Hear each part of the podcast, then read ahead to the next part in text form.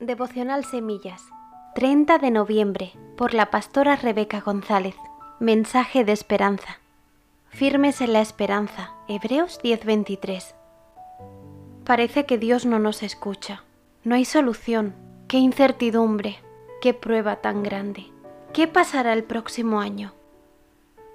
Estas son algunas de las expresiones que escuchamos a diario debido a la situación tan difícil que estamos viviendo. Cada persona tiene sus luchas, pérdidas, temores, carencias y hay una sensación de desesperanza generalizada. Debemos tener cuidado como cristianos de no dejarnos arrastrar por esa ola de quejas y congojas, porque con esa actitud no podremos apreciar ni compartir el mensaje de esperanza que Dios nos regala a través de su palabra, las promesas de Dios en medio de las pruebas de este mundo. Hebreos 10:23 nos anima a que mantengamos firme la esperanza que profesamos, porque tenemos la seguridad que Dios es fiel. Cuando se cumplió el tiempo de Dios para formar a la nación de Israel, el pueblo tenía la sensación de que Él los había abandonado en la esclavitud, pero Dios llamó a Moisés para la difícil tarea de liberarlos de la esclavitud en Egipto.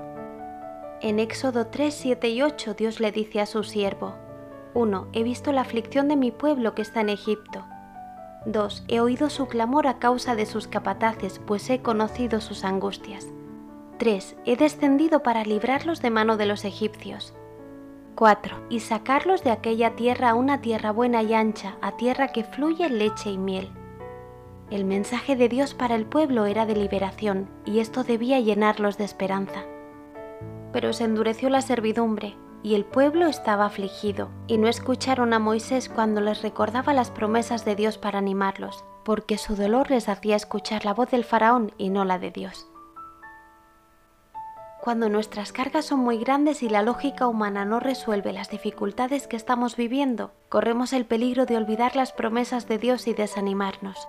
Pero debemos mantenernos firmes en la esperanza que nos regala nuestro Dios. Tenemos en la Biblia muchas promesas de Dios, Todas nos llenan de esperanza y de paz. La mayor de ellas es la salvación a través de Jesucristo. Vivir con la certeza de que somos sus hijos, que nos escucha, perdona, provee, nos da descanso, nos bendice, debe llenarnos de alegría. La voz que debemos escuchar en medio de las pruebas es su palabra, sus promesas, sabiendo que Dios es fiel.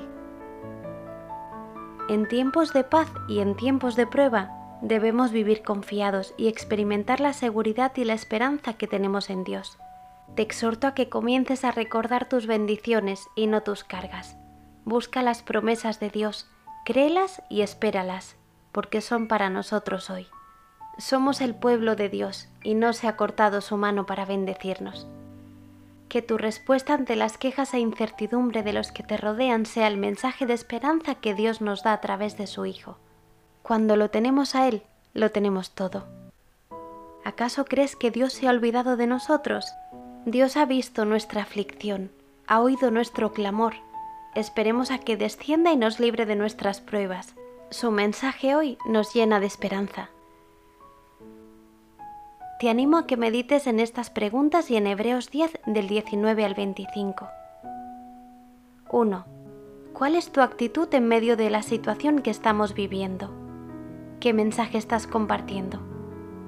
2. ¿Cuáles promesas de Dios estás viendo cumplidas en tu vida hoy? Enuméralas y dedica un tiempo para agradecerle a Dios. 3. Separa un momento en este día para animar a alguna persona. Recuérdale las promesas de Dios. Que el Señor te bendiga.